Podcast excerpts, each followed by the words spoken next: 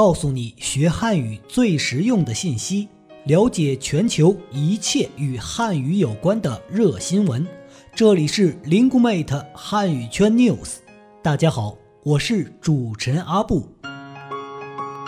随着中国经济发展及国际影响力的不断提升，汉语成为一门热门语言，并在全球掀起了一股汉语学习的热潮。为准确把握全球汉语发展的脉搏，搭建一个链接汉语圈的快速通道 Lingumate 汉语圈 News 推出主题策划“链接汉语圈人物访谈”节目，将聚焦国际汉语传播的一线教师和知名院校机构的管理者和决策者，展示优质的国际汉语教学资源、最前沿的汉语教学经验。以及汉语传播的最新政策和服务信息。在北京国际汉语学院，我们采访到了副院长桂帆，一位兼具南方温婉细腻和北方爽朗气质的女领导。关于她资助来自尼泊尔的留学生学习汉语，支持其将尼泊尔的经典民族文学作品翻译成汉语的故事，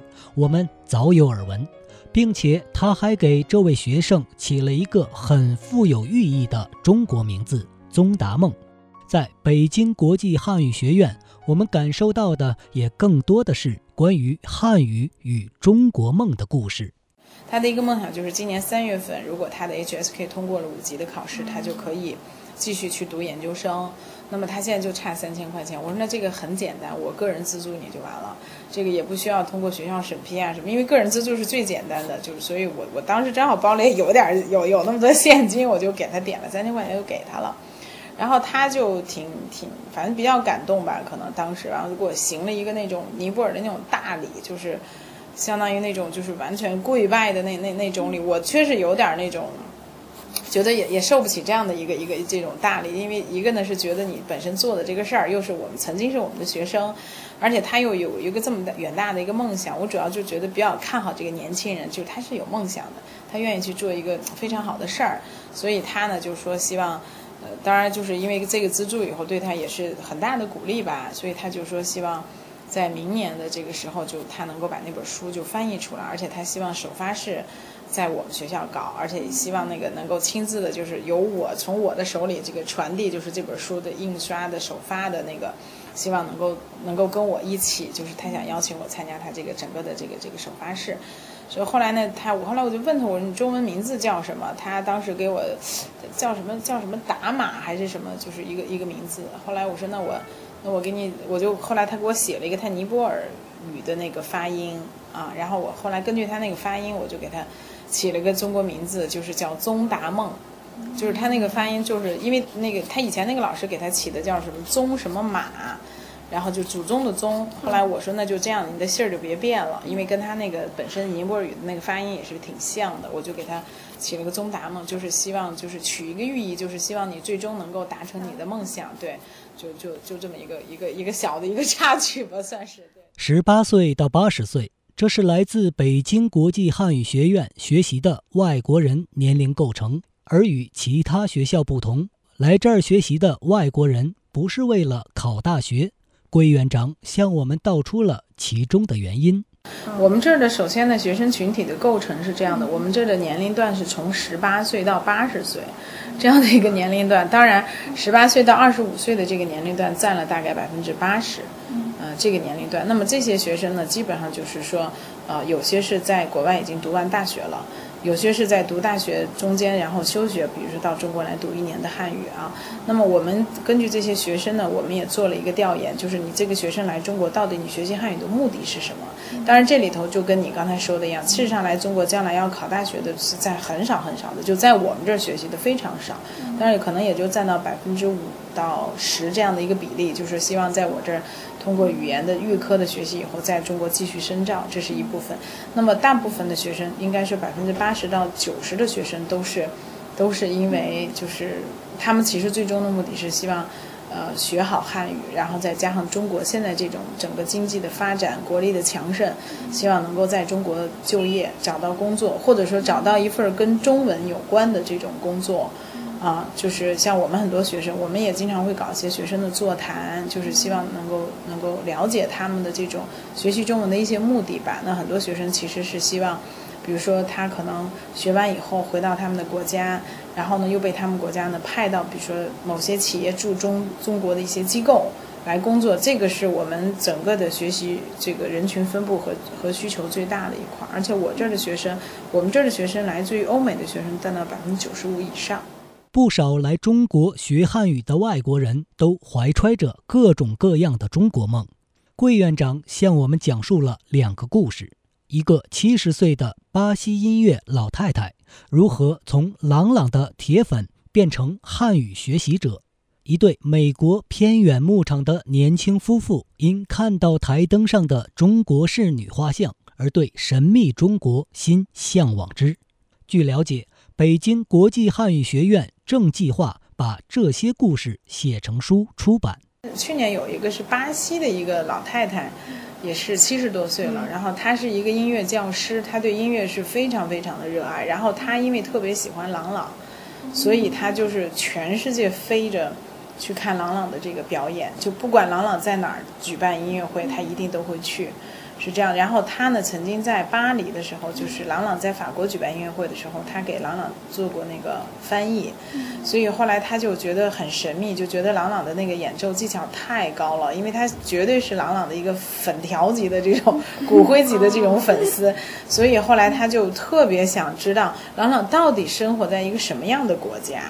所以他就选择了到我们这儿来学了一个月的汉语。我们还有一对是美国的很年轻的夫妇，那个女孩子就是我们当时跟她座谈的时候，就是因为我们现在要写这个书，我们就要跟跟他们去聊，然后就知道你为什么要来中国，而且他可能是来自于美国一个非常偏远的一个一个牧场，就是农场，就是他家里头是农场主。后来那个小女孩就是我很小的时候家里头有一个那个台灯，是他爸爸。可能是出海的，他爸好像是个海员吧，就是出海完带回来那个台灯上就画的中国的那个侍侍女，他觉得很漂亮，然后他当时就就特别特别向往这个神秘的国家，但是呢，他当时他妈妈就跟他说：“你你就是农场嘛，你就在这儿。”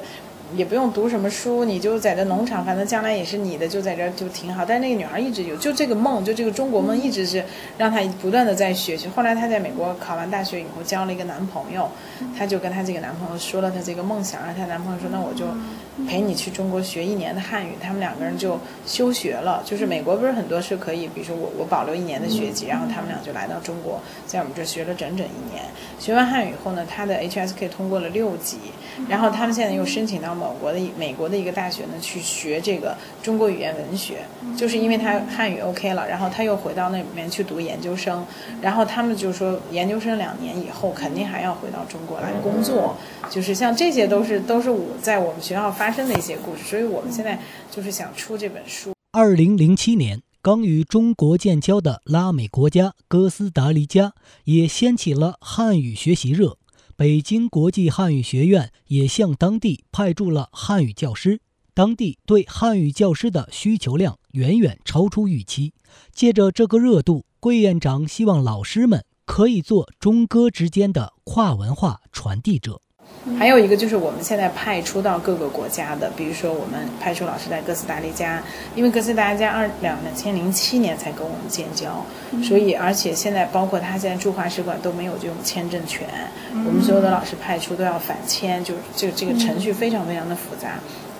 但是派出以后，我们现在发现，他的这个需求的量完远远超乎我们的这种想象。就是我们派了六个老师，但是报名来参加汉语学习的有九千人达到，就是你根本就不可能完成这个任务。所以现在又跟国家提出来说，能不能再派，就是派六十个老师去，或者八十个老师去这样的。所以我呢也跟就是就是派出的老师说，希望你们在那个哥斯达黎加这两年期间，是不是也可以写一本书出来，就是了解你在你你一个是写你在哥斯达黎加传播。汉语和文化的这样的一个经历，另外一个，我们同时也把哥斯达黎加的文化介绍到中国来。我觉得这个一定是跨文化的交流，不是单方面的输出哈，一定是双方的。桂院长介绍说，北京国际汉语学院办学八年来，与国外合作建立了从六岁到十八岁的汉语课堂——孔子课堂，深受当地人欢迎。而对汉语传播收效最大的。是为当地培养本土汉语教师。我们现在主要就是觉得，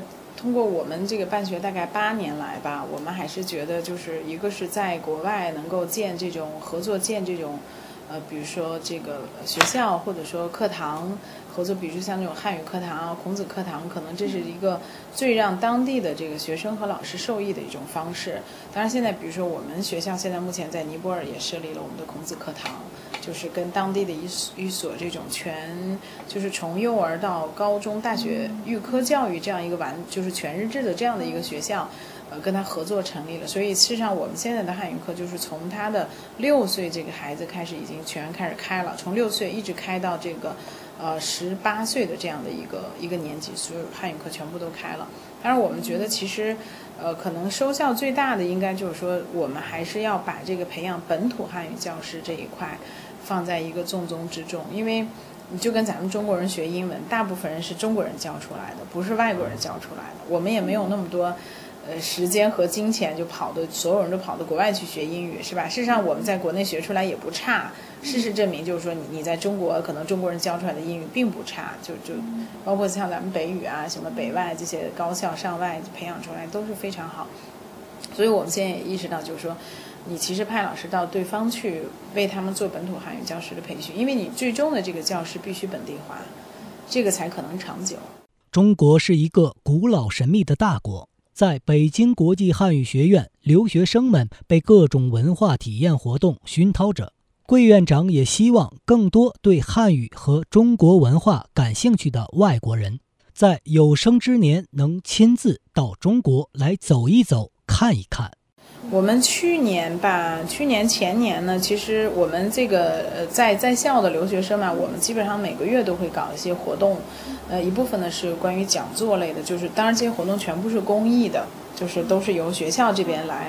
来来来资助一些经费啊什么的。最最主要的一个是就是讲座类的这些课程，就是每周会有一个下午，我们会请这个。比如说，呃，关于中国文化、中国历史、中国的这种民俗，呃，这方面的一些，就是在北京一些，因为北京资源也比较丰富，我们会请这方面一些专家来做一些讲座。当然，这些讲座有些是英文的讲座，有些是中文。因为如果你纯粹用中文去讲，可能他未必能够理解。但是英文的话，他可能会，因为很多学生呢，就是他会对中国的历史文化，这个包括地理，包括我们也给他们讲一些旅游地理，因为他们其实在中国期间，像假期还是。希望能够用所有的时间去旅游，所以我们也给他介绍一些中国的这种地理的情况，是风土人情啊，这是讲座类的课程。第二大块呢，最主要是这种文化体验。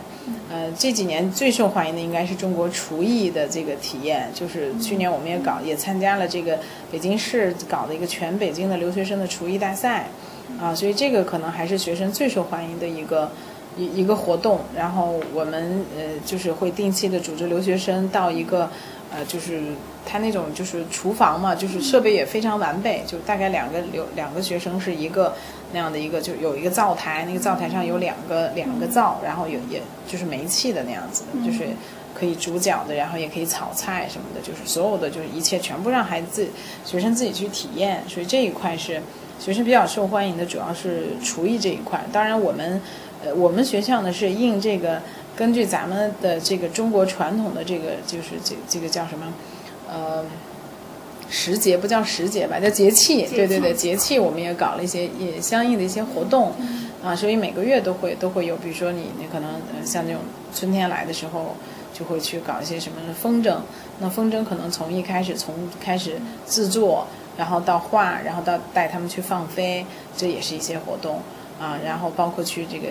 冬天的话，可能会去延庆去看冰灯，然后我们在胡同呢也会带他们走入这个北京人家，包括我们也有一些 homestay 的库，我们在北京，然后就去中国的家庭里去住几天，然后体验一下这种中国的文化，所以就是每个月都会应的这个节气的到来，会有一些。特殊的活动，包括端午节包粽子啊，我觉得特别希望就是这个所有对这个汉语和中国文化感兴趣的学生，就是真的是呃发自内心的希望他们来中国看一看，因为我觉得中国还是一个呃蕴藏着丰富的历史和文化的一个很神秘的大国，就是所以就是在他的有生之年，如果不能到中国这片土地上来走一走，的确会有很大的遗憾。好，您刚才收听的是由 Linguemate 出品的汉语圈 News 特别节目，链接汉语圈人物访谈，更多汉语圈热话题，请继续关注我们的节目，